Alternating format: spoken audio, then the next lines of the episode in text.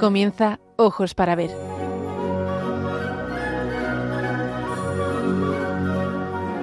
Dirigido por Andrés Jiménez con la participación de Miguel Ángel Irigaray y Santiago Arellano.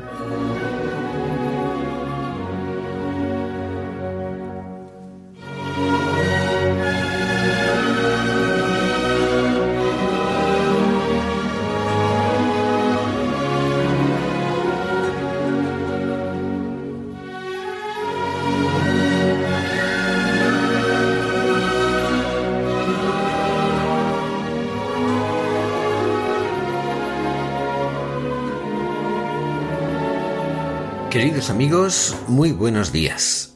Les saludamos desde Pamplona una vez más donde realizamos esta edición de Ojos para ver el primer y tercer martes de cada mes. Les habla Andrés Jiménez y a los mandos como técnico de sonido se encuentra Miguel Ángel Irigaray.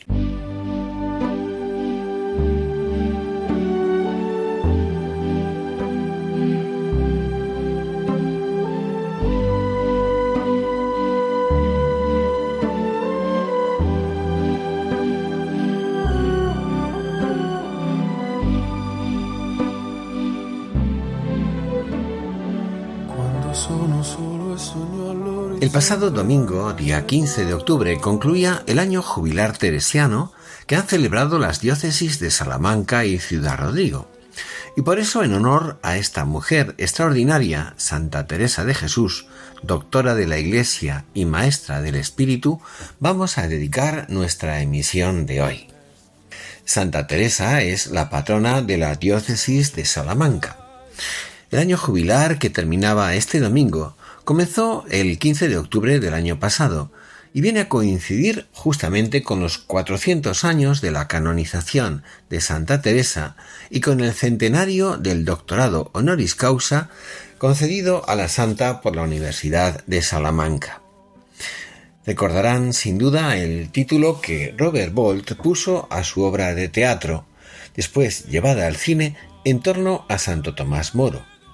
Un hombre para todos los tiempos, y que en español se tradujo como un hombre para la eternidad.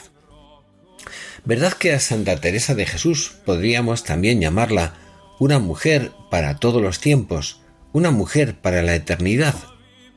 Miguel Ángel, muy buenos días, ¿cómo estás? ¿Qué nos dices de Santa Teresa y qué te parece? Muy buenos días Andrés, muy buenos días amigos oyentes de Radio María, buenos días hoy también a Santiago Orellano, qué alegría tenerte Santiago con nosotros para compartir este gozoso rato de hablar de arte, de belleza, de literatura, de tantas cosas ricas y profundas. ¿Qué os voy a decir yo de Santa Teresa? Pues que a pesar de vivir en una época en la que la mujer no contaba mucho socialmente, Santa Teresa fue una mujer extraordinaria, inteligente, valiente, emprendedora, una verdadera líder, diríamos hoy, reformadora y maestra del espíritu, amante de las letras, de la libertad y de la verdad, y sobre todo, con expresión suya, amiga fuerte de Dios, una mujer que tiene mucho que decir a nuestro tiempo. En los tiempos recios del posconcilio, el Papa San Pablo VI tuvo la intuición y el coraje de declarar a nuestra santa doctora de la Iglesia, la primera. Después vendrían Santa Catalina de Siena y más tarde Santa Teresita del Niño Jesús y Santa Hildegarda de Bingen, doctoras, es decir, eminentes maestras de la fe para los fieles de todos los tiempos. Santa Teresa es, en efecto, a la vez que una santa muy española, una santa universal. Su labor de reformadora, alentada por una vida interior asombrosa, es la de una mujer que además de mística tenía los pies muy en la tierra, una mujer de acción realista, con una interioridad exquisita y una cordialidad extraordinaria para tratar con los hombres y mujeres de su tiempo, mujer que encandilaba por su simpatía y por su ingenio, por su determinación y su humildad. El siglo XVI, no lo olvidemos, con la modernidad ya en curso, fue, entre otras cosas, un siglo de herejías, de conmoción dentro y fuera de la Iglesia. Se hablaba de reforma y de ruptura. Escribe Santa Teresa en Camino de Perfección, Quieren tomar a sentenciar a Cristo, como dicen, pues le levantan mil testimonios. Quieren poner su iglesia por el suelo. A diferencia de Lutero y los demás llamados reformadores, Teresa no reclamará una reforma de las estructuras eclesiales. Por otra parte, en España Isabel la Católica había iniciado con gran éxito una verdadera reforma eclesial un siglo antes, sino que iniciará una profunda reforma interior personal dentro de la comunión de la Iglesia y mirando a una vida de santidad. Recordamos sus palabras. Al principio que se comenzó este monasterio a fundar, el de San José de Ávila, no era mi intención hubiese tanta aspereza en lo exterior, ni que fuese sin renta. Antes quisiera hubiera posibilidad para que no faltara nada. Pero en este tiempo vinieron a mi noticia los daños de Francia y el estrago que habían hecho estos luteranos, y cuánto iba en crecimiento esta desventurada secta. Y como me vi mujer y ruin, me determiné a hacer eso poquito que era en mí, que es seguir los consejos evangélicos con toda la perfección que yo pudiese, y procurar que estas poquitas que están aquí hiciesen lo mismo. Personas transformadas, exclamó San Juan Pablo II junto al Pilar de Zaragoza, contribuyen eficazmente a la transformación de la sociedad y de la Iglesia. Es el camino emprendido por Teresa, un camino de santidad para su época y para todos los tiempos, el camino de una maestra del espíritu y mujer de acción, pero ante todo una mujer enamorada de Dios, una mujer para la eternidad. El programa de hoy se presenta además novedoso porque vamos a conversar sobre Santa Teresa con nuestro amigo Santiago Arellano Hernández, catedrático de literatura, que ha venido siendo alma de nuestro programa desde sus comienzos.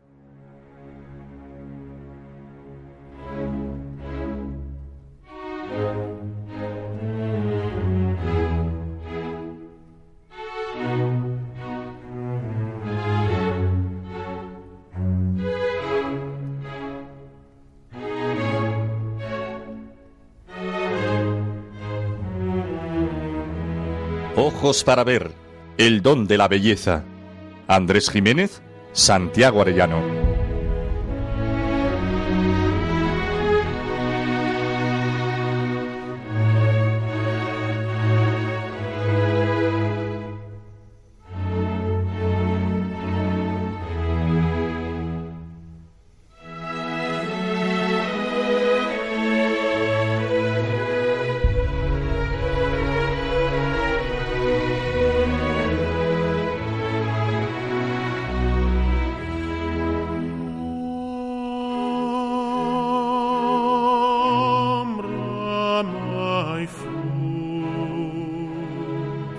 Decíamos, vamos a conversar con nuestro querido amigo y maestro Santiago Arellano, que mm, ha accedido a que podamos entrevistarle en vivo y en directo para hablar de alguien a quien él tiene no solamente un inmenso eh, aprecio y admiración como el literata que es y como doctora de la Iglesia, sino también esa devoción y cercanía y afecto que tiene a la mujer Teresa, la mujer enamorada de Dios, la Santa de Ávila.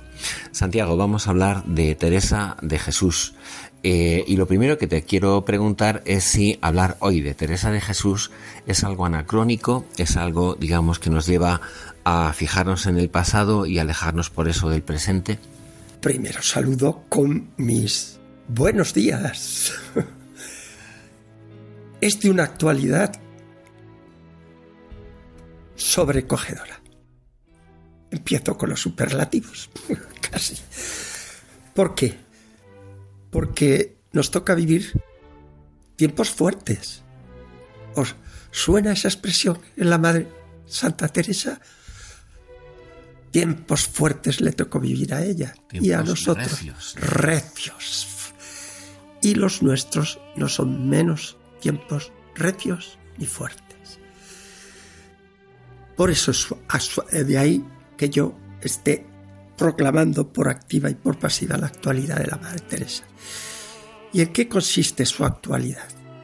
En que cuando se nos dice que tenemos que vivir a la altura de los sentidos, refinar sensaciones, pasarlo bien hacia afuera, huyendo siempre en un hacia afuera que nos lleva a una huida permanente de nosotros mismos, creyendo que en el encuentro con cosas agradables de fuera se va a calmar nuestro interior. Pero no es verdad, hacia afuera nos destruimos y terminamos cayendo eh, metafóricamente por un precipicio que nos deja vacíos de nosotros y casi en la nada. La Madre Teresa de Jesús se dio cuenta por el gran encuentro que tuvo con Jesucristo que la clave estaba en todo lo contrario, en meterse hacia adentro, guiada por un acto de fe, puesto que por doctrina católica sabemos que Dios habita en el interior del hombre.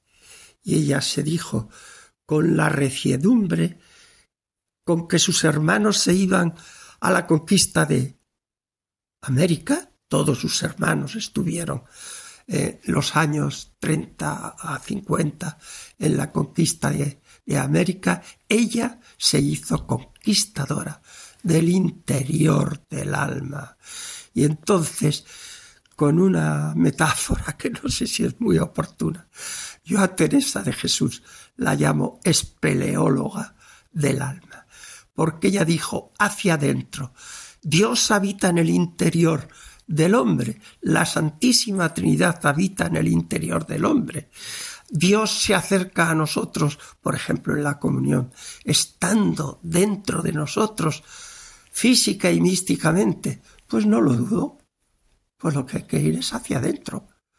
Y entonces la maravilla de esta mujer es meterse en su interior, luchando contra todas las dificultades que nos da la fantasía, la memoria e incluso en muchos momentos el exceso de razonamiento, ir librándonos para ir limpiamente al encuentro de Dios. Y no tuvo otra manera de decírnoslo, pues que con metáforas. ¿Qué iba a decir sino el camino que hay que seguir de perfección? O, más sorprendente, el castillo interior. ¿Pero cómo? Fíjense qué atrevimiento. El castillo está bien visible en la cima de una montañita para protegerse y defenderse de todos los enemigos y verlos venir de lejos. Pues ella dice que todos nosotros en la última obra que escribió, las moradas y el castillo interior, nada menos que comparó en un símbolo precioso que nuestro interior es un castillo pero un castillo con moradas, de tal manera que la mayor parte de los mortales, por no ser conscientes, estamos en las almenas. Pero ¿quién se atreve a recorrer hacia adentro ese castillo para ir bajando a la gran morada donde está el Señor? Bueno, y ese camino hacia adentro del que hablas en el castillo interior eh, ¿Cómo lo situamos en el tiempo de Teresa? Ella estaba muy preocupada, por ejemplo, con el avance del luteranismo ah. y ella era muy consciente del peligro que corría la Iglesia, de las amenazas que suponía en aquel tiempo, en el Renacimiento ya eh, avanzando en el siglo XVI. Eh, y claro, ella se da cuenta de que era necesaria una respuesta ¿Cuál era la respuesta de, Teresa? ¿Cuál era la respuesta que nosotros incluso hoy podríamos dar a la altura de nuestro tiempo a todo eso que amenaza también a nuestra iglesia y a nuestra vida de fe? Bueno, yo diría que es vivir a la altura de nuestra condición de seres espirituales con vocación de llegar a encontrarnos con el que da sentido a toda nuestra vida, en cuerpo y alma llegar a encontrarnos con el Señor. Pero eso es una frase. ¿Cómo se consigue? Y por eso es asombroso compararlo con el momento del Renacimiento. lo que se dice cuando los profesores definimos el Renacimiento, decimos exaltación del yo, primera rasgo del Renacimiento. Viene Santa Teresa y dice, olvídate del yo y vete al encuentro del que da fuerza a tu personalidad. Y entonces el yo es la antítesis como expresión del individualismo que pone por delante mi yo a todo lo que convenga para mi propia plenitud. Nosotros en sentido cristiano, y Teresa lo tenía muy claro, distinguimos entre individualismo y el concepto de persona. El individuo es, siempre lo digo con los pronombres que indirectamente aparecen en Teresa, yo, me, mí, conmigo, para mí. En cambio, el sentido cristiano te lleva yo, me, mí, contigo, para ti. Teresa lo tiene muy claro. Y entonces lo que va a hacer es precisamente adentrarse en el alma, dominando todo aquello que la perturba, que son nuestras inclinaciones desordenadas. Es muy sorprendente que Teresa de Jesús siempre dice que eh, eh, donde se ve crecer no es tanto si tienes visiones o si tienes iluminaciones que pueden parecer extraordinarias, sino si vas creciendo en virtudes.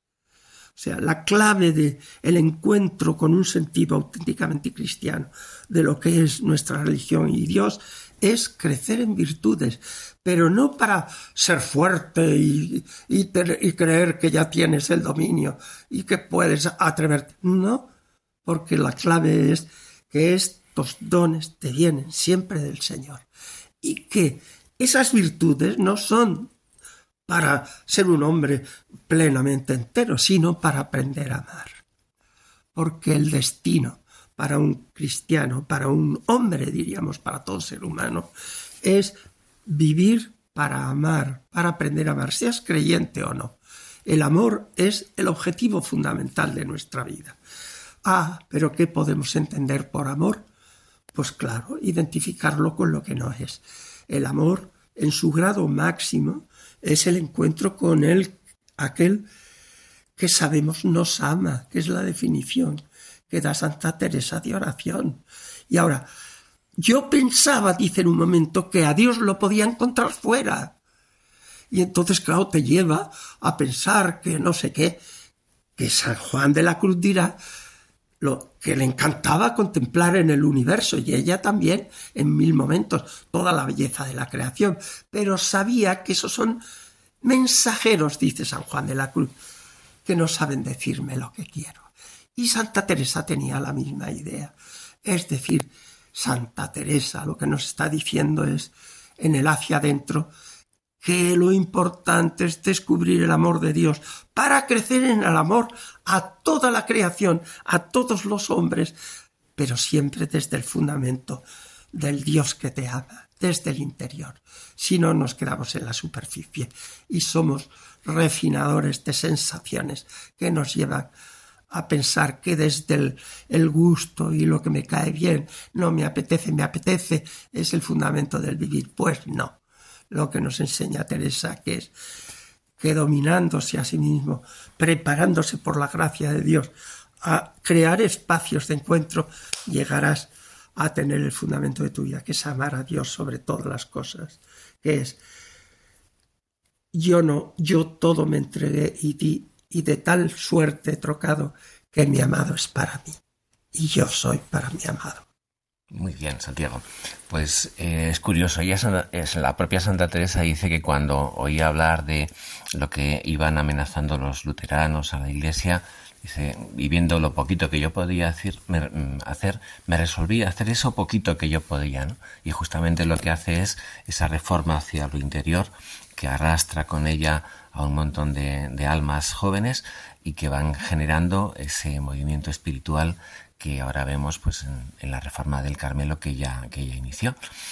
Bueno, pues eh, con esto yo creo que tenemos ya una maravillosa tarjeta de presentación de esta reflexión, de esta conversación sobre Santa Teresa con Santiago Arellano en persona, en vivo y en directo.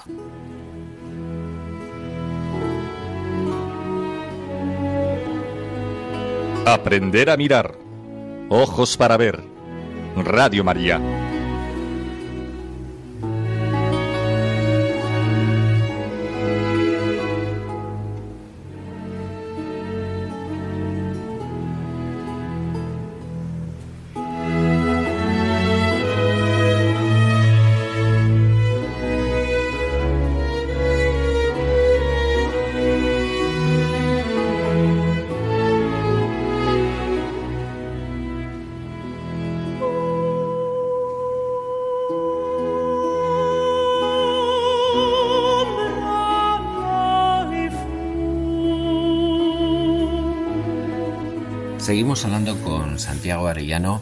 Acerca de Santa Teresa de Jesús, festividad que celebrábamos ayer mismo y que ahora mismo pues vamos a intentar eh, hacer presente viendo distintas facetas de esta mujer asombrosa.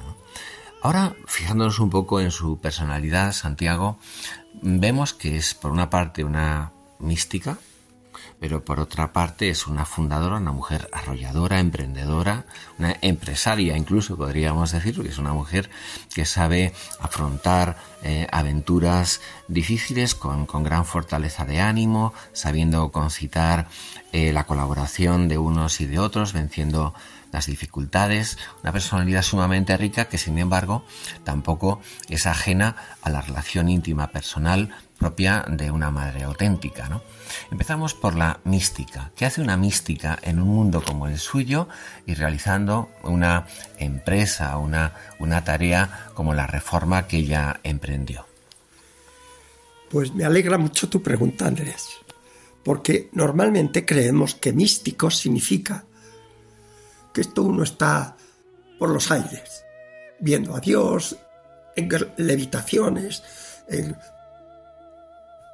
transposiciones, yo qué sé, en todos esos fenómenos que acompañan a veces a los místicos, pero que no son el núcleo, el alma de lo místico. Mira, místico significa enamorado. La, el núcleo de lo que yo he aprendido en Santa Teresa no es a subirme por las paredes, sino a intentar vivir enamorado de Dios. Y enamorado de Dios me pone en acción.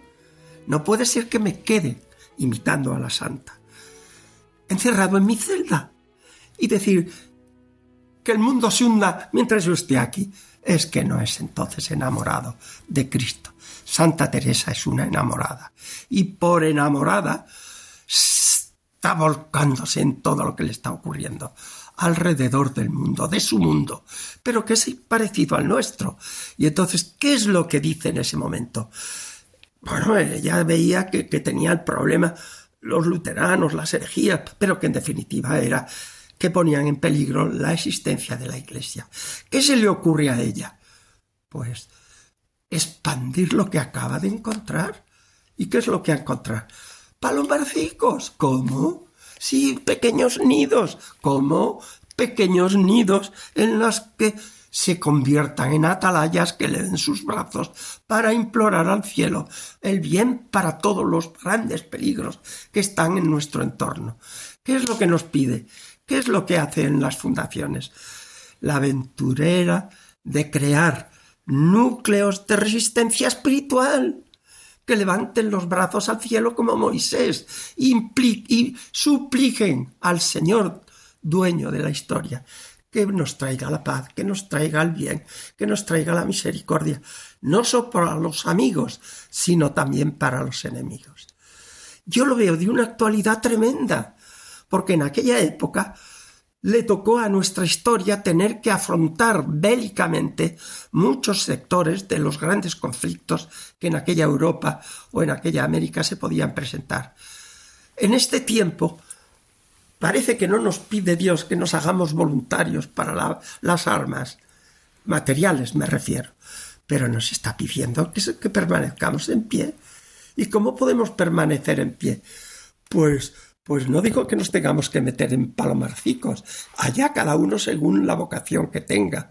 Lo que tiene que hacer es implorar al Señor la paz para nuestro mundo, meterse de tal manera dentro que nuestra vida gire en torno a eso, esa frase con la que terminaba antes el verso. Yo nací para vos, por vos nací.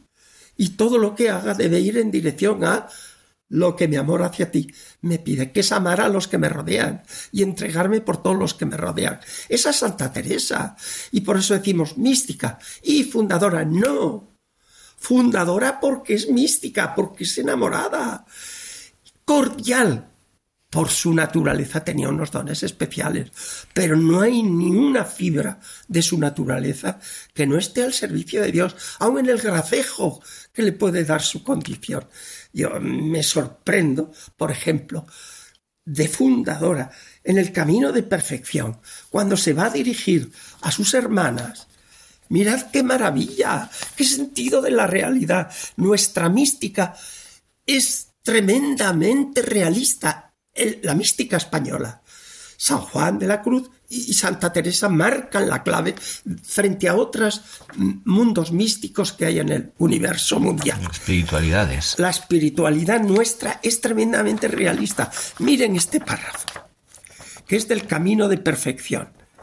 Y le dice, ahora pues, lo primero que hemos de procurar es quitar de nosotros el amor de este cuerpo, que somos algunas tan regaladas de nuestro natural, que no hay poco que hacer aquí, y tan amigas de nuestra salud, que es cosa para alabar a Dios la guerra que dan, a monjas en especial, yo diría que a nosotros mucho más, y aun a los que no lo son.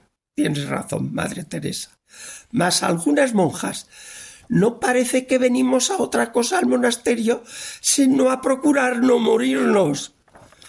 Cada una lo procura como puede aquí, a la verdad, poco lugar hay de eso con la obra, mas no querría yo hubiese el deseo. Determinaos, hermanas, que venís a morir por Cristo y no a regalaros por Cristo, que esto pone el demonio que para llevar y guardar a la orden, y tanto enhorabuena se quiere guardar la orden con procurar la salud para guardarla y conservarla, que se muere sin cumplirla enteramente un mes, ni por ventura un día. Pues no sé yo. ¿A qué venimos entonces aquí? Esta ironía, este salero de saberlo decir, pero con qué realismo. Que no hemos venido a cuidar el cuerpo. Claro que tenemos que cuidar el cuerpo, bien lo sabe. Que en otros momentos dirá, y cuando le veas que, que se duerme en la oración y que está debilitada, por favor, darle de comer y, quitarle los ayunos. ¿Por qué? Porque sabía que la naturaleza hay que cuidarla para poder sustentar el espíritu. La maravilla es este sentido común con el cual se nos está diciendo nada menos que, que hijos. Sí, el cuerpo, pero ante todo el espíritu. ¿A qué hemos venido a este mundo? A aprender a amar y servir a Dios como Él manda. Y adelante. Y esto es lección de Teresa de Jesús, fundadora. Miren ahora algunos de los detractores, eh, a, propósito de lo que estás diciendo, Santiago, algunos de los detractores que tuvo Santa Teresa en su momento y posteriormente la han llamado fémina, inquieta y andariega. Pero esto en el fondo también, aparte de retratarla, si queréis, con un poquito de, mala intención, eh, también la describe, porque es una mujer que no, no para quieta. Ella quería haberse recogido en el convento de San José y estar con sus monjas tranquilamente, pero Dios se mete en su vida, el Señor la, transforma y entonces la lanza por esos caminos de Castilla, de Andalucía y, la pone a fundar conventos aquí y allá. Eh, esa inquietud del amor que la, la impulsa de, desde dentro, ¿no? Y por otra parte, eh, ese ser andariega, ese no, no, no ceder ante los esfuerzos, las dificultades, eh, una mujer que tenía una salud además muy frágil, ¿no? Entonces, eh, vemos a una mujer de acción, es una auténtica mujer de acción, una contemplativa, pero al mismo tiempo una mujer extraordinariamente activa, ¿no? esa personalidad arrolladora, ciertamente llama mucho la atención y además en un cuerpo frágil, como tú bien decías, ¿no? Sí. Santa Teresa nos sorprende efectivamente con ese, esa vitalidad. Pero, curiosamente, es una vitalidad del espíritu, porque ella estuvo siempre muy frágil con su cuerpo. Desde aquella vez que siendo mocilla de 15 o tuvo una pues, pues que se quedó cuatro días en coma, en coma casi prácticamente. Y entonces, y al cuarto día salió cuando ya estaban dispuestas a enterrarla. Y en ese momento recupera, pero quedó fragilísima. Quedó con un cuerpo tan débil que no parecía que podía ser más que para dedicarla a tenerla siempre en contemplaciones. Y sin embargo, esa naturaleza débil, esa es la mujer andariega porque por todo donde va tiene dolores del cuerpo, de la cabeza. Pues fijaros cuando atraviesa Castilla con el sol y cuando va a Andalucía, cómo sufre, pero todo lo lleva por amor de su Señor. La andarieja tiene como motor el amor, no tiene un cuerpo fornido. Es el amor, es la gran lección de Teresa, que es capaz de no quejarse de su cuerpo ni de su debilidad y nos da el ejemplo de que cuando hay un motor de espíritu no hay de qué tener miedo al dolor que te puede venir en el cuerpo. Pero aunque ah, es verdad lo que dices, sin lugar a dudas, también ella se queja cariñosamente al Señor, ¿no? Cuando le dice, jo, Señor, ¿cómo, dejas que me pase esto? Y Jesús le dice, así trato a mis amigos, ¿no? Aquella... Pues eso, es, es que es así. Es decir, descubrir que no porque tengas molestias o dolores es que Dios te ha dejado de la mano de Él. Es todo lo contrario. Y eso es otra de las perspectivas que le hace comprender que en ese momento del sufrimiento está colaborando a la pasión de Cristo. Y entonces se siente unido en el amor de entrega y de ofrecimiento. Pero eso sin renunciar. Hay que, hay que cuidar la portería. Sin renunciar hay que salir por los campos de Castilla. Porque ahora podemos ir en un coche confortable. Pero ella tenía que ir en mulas, en carromatos, cayéndole el sol a plomo. Y, y, para ella todo eso era un dolor y un sufrimiento, pero todo lo hacía en gozo por Jesucristo. Precisamente uno de los pasajes más sorprendentes es la resistencia que tuvo Teresa para fundar en Palencia. Lo cuenta en el capítulo 29 de las fundaciones. Yo aconsejo que si podéis lo leáis, porque vais a ver pues toda la vacilación que tiene para eh, resistiéndose pues a que no le parecía oportuno eh, levantar otro monasterio allá en Palencia. Y entonces esa resistencia se la consulta al padre Ripalda, que era su director espiritual jesuita. Y en ese momento, pues el otro le toma con un aire en cierto irónico y jocoso, le achacó la falta de ánimo a la edad que ya iba teniendo. Y claramente le picó a Santa Teresa. y entonces mm, ella escribe, él comenzóme a animar mucho y díjome que de vieja tenía ya esa cobardía. Mm. Más bien veía yo que no era eso, que más vieja soy ahora, unos días, un poco después. Y no tengo, y aún él también lo debía entender, sino para rendirme que no pensaba era de Fijaros con qué salero lo, escribí, con qué humanidad. Aquella no aquello, esa reprimenda o amonestación, no le sirvió. Y dice, aquello no bastó para determinarme, aunque me hizo harto el caso. No acabé del todo de determinarme porque o el demonio, como he dicho, la enfermedad, me tenía atada más quedé con aquella frase muy mejor. Estando yo un día, fijaros qué cosa más bonita, acabando de comulgar, puesta en estas dudas y no determinada a hacer ninguna fundación, había suplicado a nuestro Señor me diese luz para que en todo hiciese yo su voluntad. Que la tibieza no era de suerte que jamás un punto me faltaba ese deseo. Díjome nuestro Señor, con una manera de reprensión. ¿Qué temes? ¿Cuándo te he faltado? Yo, el mismo que he sido soy ahora. No dejes de hacer esas dos fundaciones. La Teresa no es una naturaleza privilegiada. Teresa es una mujer enamorada.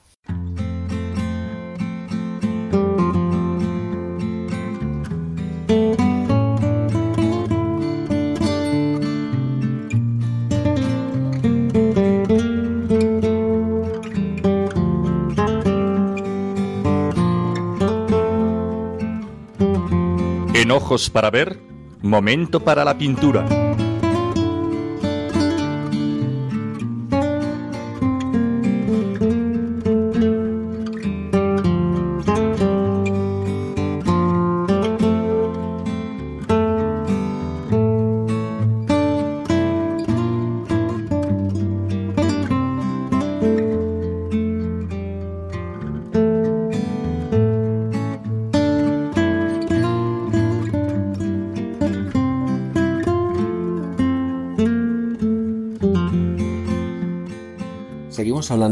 Santiago Arellano, catedrático de literatura, pero ante todo un gran devoto y amigo de Teresa de Jesús, a quien tiene no solo por maestra, sino como compañera y guía en ese camino del amor que no es menester alas para ir a buscar a Dios, sino ponerse en soledad y mirar dentro de sí, que decía la Santa Madre. Santiago, vamos a entrar ahora de alguna manera en el mundo de la pintura. Pero tú, eh, como tienes de alguna manera toda la libertad del mundo y además mucho fundamento para elegir tu manera de abordar el asunto, me has dicho que efectivamente vas a hablar de tres retratos de Santa Teresa, pero no exactamente pictóricos. Cuéntanos.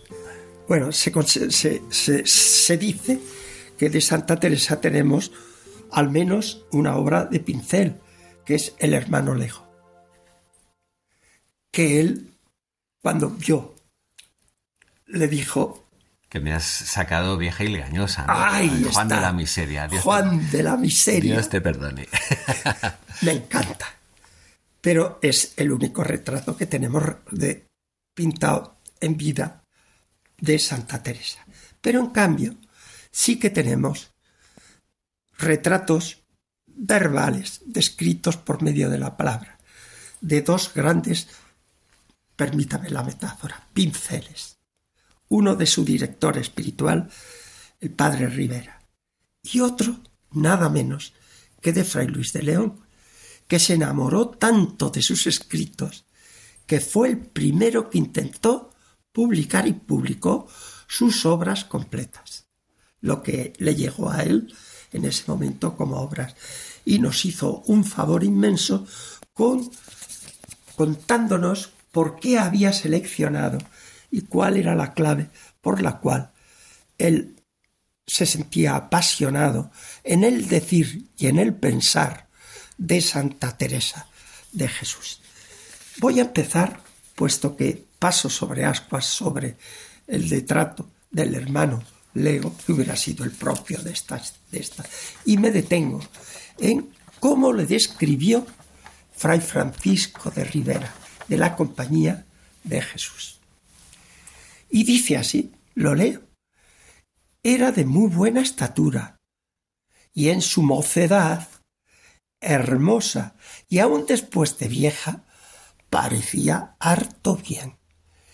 El, cuerpo abultado y muy blanco, el rostro redondo y lleno, de buen tamaño y proporción, la tez color blanca y encarnada, y cuando estaba en oración se le encendía y se ponía hermosísima todo el limpio y apacible, el cabello negro y crespo, y frente ancha, igual y hermosa, las cejas de un color rubio que tiraba algo negro, grandes y algo gruesas, no muy en arco, sino algo llanas, los ojos negros y redondos, y un poco carnosos, no grandes, pero muy bien puestos, vivos y graciosos, que en riéndose se reían todos y mostraban alegría, y por otra parte muy graves cuando ella quería mostrar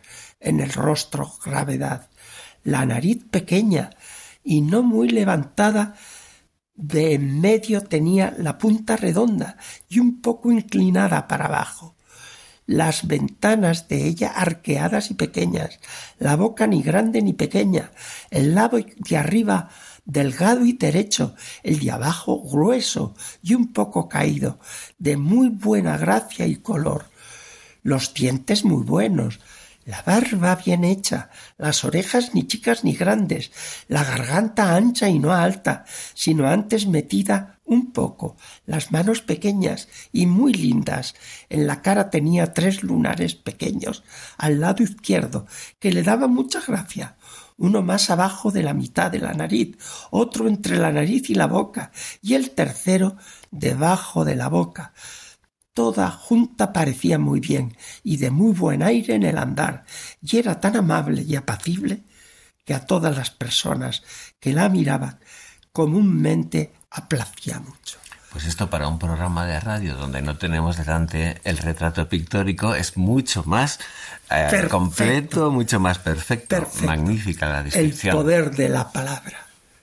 Y fijaros con qué finura. No solo nos hace una prosopo descripción del rostro o de su cuerpo, sino de su alma. Por eso es un retrato, porque pinta lo exterior y vemos pinceladas de su alma. Y dice que a todas las personas que la miraban comúnmente aplacía. Era el don de Santa Teresa. Y el tercer retrato. ¿De quién era? Pues de Fray Luis de León. Nada menos que de Fray Luis de León. Es que los estudiosos de la literatura tenemos que partir siempre de esto que les voy a leer ahora. Nos dice, yo no conocí ni vi a la Santa Madre Teresa de Jesús mientras estuvo en la tierra, mas ahora que vive en el cielo, la conozco y veo casi siempre en dos imágenes vivas que nos dejó de sí, que son sus hijas y sus libros, que a mi juicio son también testigos fieles y mejores de toda excepción de la gran virtud, porque las figuras de su rostro, si las viera, mostrárame su cuerpo, y sus palabras, si las oyera, me declararan algo de la virtud de su alma. Y lo primero era común, y lo segundo sujeto a engaño, de que carecen estas dos cosas en las que la veo ahora, que son, como dice el sabio, el hombre en sus hijos se conoce. Y no es menos clara ni menos milagrosa la segunda imagen que dijo, que son las escrituras y libros, de las cuales, sin ninguna duda, quiso el Espíritu Santo que la Santa Madre fuese un ejemplo rarísimo, porque en la alteza de las cosas que, que trata y en la delicadeza y calidad con que las trata excede a muchos ingenios, y en la forma del decir, y en la pureza y facilidad del estilo, y en la gracia y buena compostura de la palabra, y en una elegancia desafeitada que deleita en extremo, dudo yo que haya en nuestra lengua escritura que con ellos se iguale. Casi nada. Primero, si lo veo en sus hijas, yo conozco a Santa Teresa viendo las hijas en sus monasterios. ¡Qué maravilla! Segundo, que leo lo que ha escrito. Y al leerlo me emboba de admiración la elegancia desafeitada que deleita en extremo, pero si es el ideal del renacimiento el Renacimiento quiso rehacer contra la ampulosidad retórica que se puso de moda en los finales del siglo XV para exaltar que eran humanistas preciosos. Y al final el triunfo del humanismo dice calma, llaneza y sin afectación. Y va y resulta que el ideal de la lengua castellana renacentista es nuestra monjita, escribiendo sus obras a la llana, porque lo que quiere escribirlas para enamorar a sus hijitas y además a todo el que la lea. Pero sobre todo, escribe para sus hijas. No le importa la vanidad ni nada. Le importa enamorar para enamorarse del único que merece nuestro amor.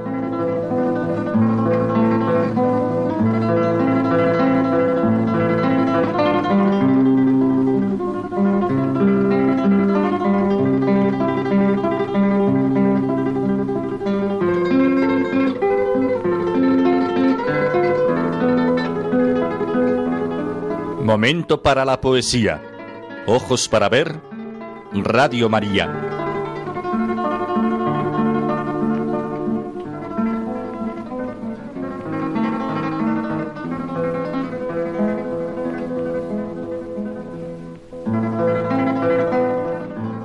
entramos ahora en otra de las facetas de Teresa de Jesús, que es su poesía.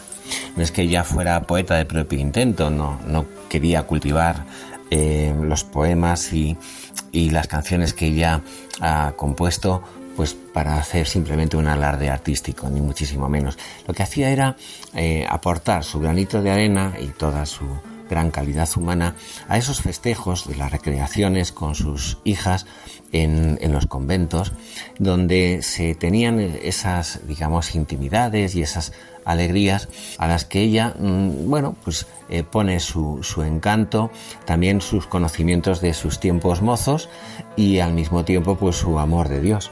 Y entonces, pues, eh, bueno, ella solía decir, tristeza y melancolía no las quiero en casa mía, pero su diversión al mismo tiempo tenía mucho que ver con su, con su vida interior, no en vano. También se lee cuando acude uno a un Carmelo esa frase de hermano, una de dos, o no hablar o hablar de Dios, que en la casa de Teresa esta ciencia se profesa.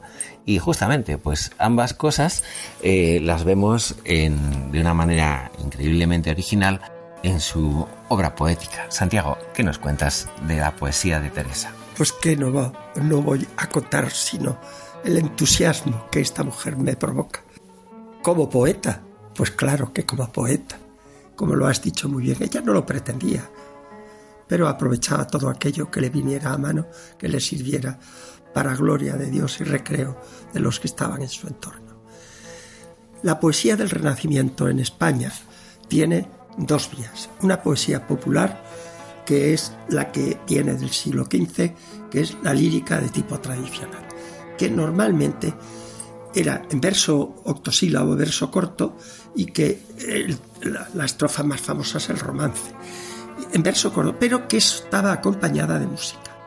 Era villancicos, eran canciones que servían para cantar con letras específicas que eh, pues tenían su intuición, su gracejo, su...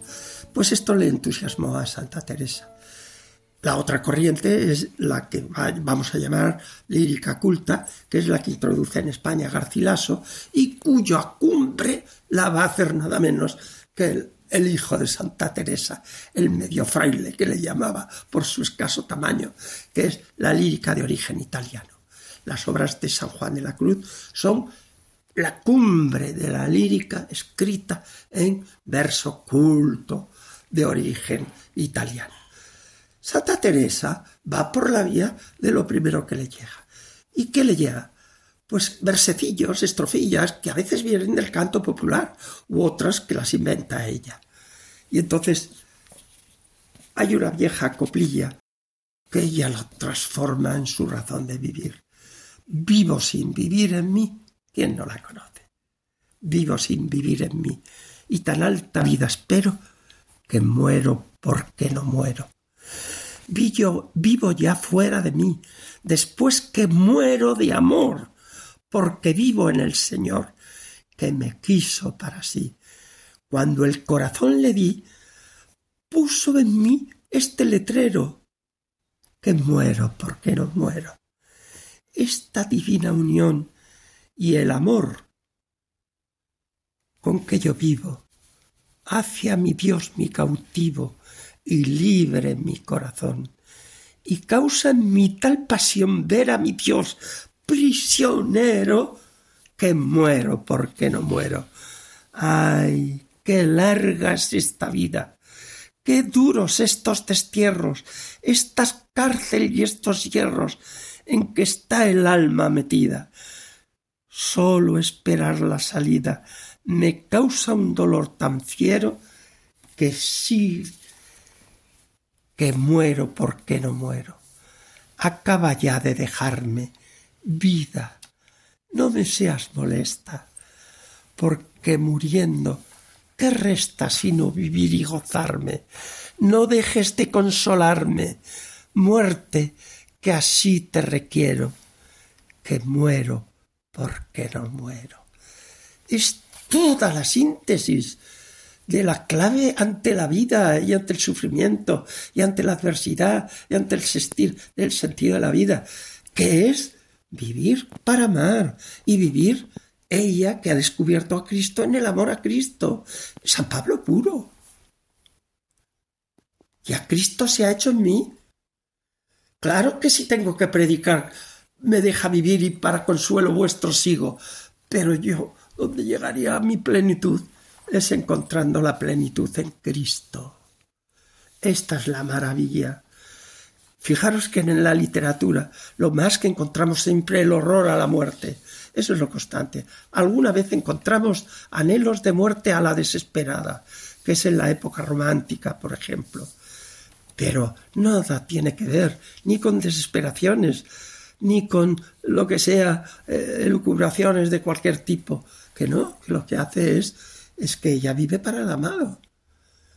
Y cumple todo el amado le pide. Y el amado le pide seguir a su servicio en esta vida hasta que él le dé la respuesta definitiva del encuentro con él, que lo veremos, que es, el momento de su, de su muerte sublime, ¿no?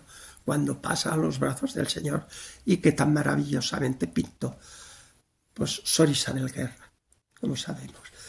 Entonces, Santiago, estas canciones de amor, pero el amor apasionado, que son propias de una mujer eh, joven, llena de vitalidad, ¿a qué años los escribió Santa Teresa? Pues esto tiene que tener ya cincuenta y tantos, sesenta, muy cerca ya de sus últimos años, de que es igual.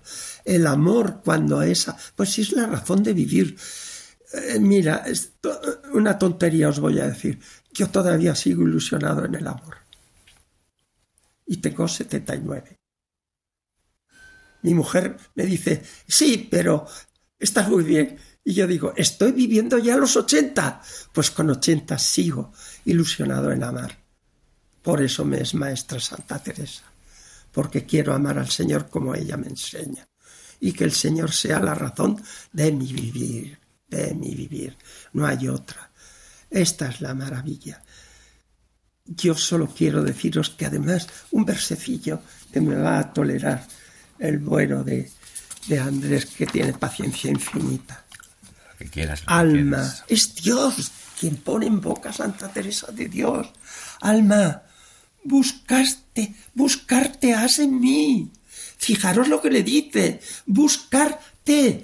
¿Te quieres encontrar? búscate en mí. Pero ¿qué me está diciendo el Señor? Buscarme yo yéndome fuera para llegar yo en mí conmigo. No. ¿Quieres crecer? Alma, buscarte has en mí y a mí buscarme has en ti. ¡Hala! ¿Pero qué es esto? Pues esto es la maravilla. De tal suerte puedo amar alma. En mí te retrataste, te que ningún sabio pintor supiera con tal primor tal imagen estampar.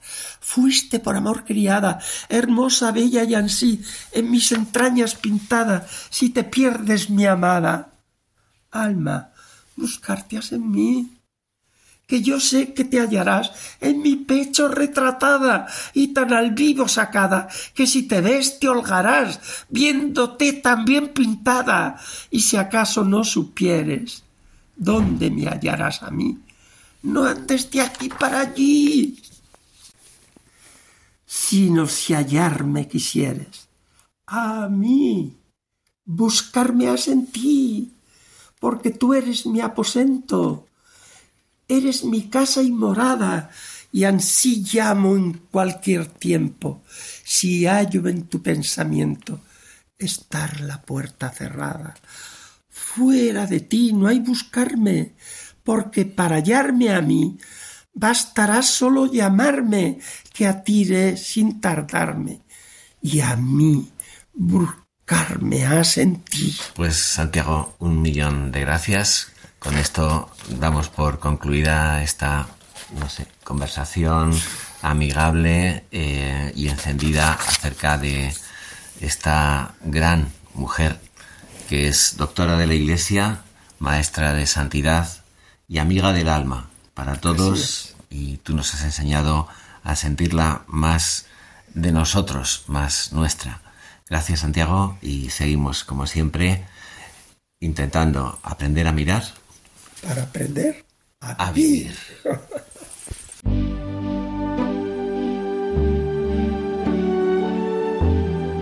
y ya nos despedimos, queridos amigos. Hemos conversado con Santiago Arellano acerca de Santa Teresa de Jesús, maestra del espíritu y mujer de acción, pero ante todo mujer enamorada de Dios.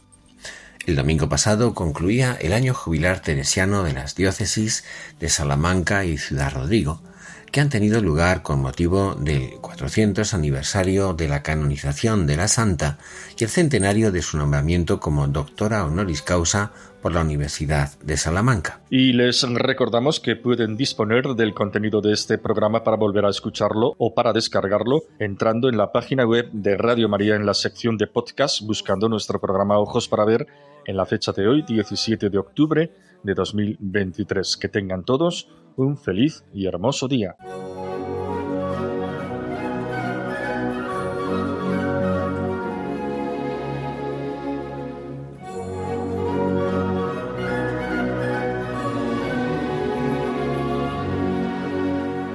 Finaliza Ojos para Ver.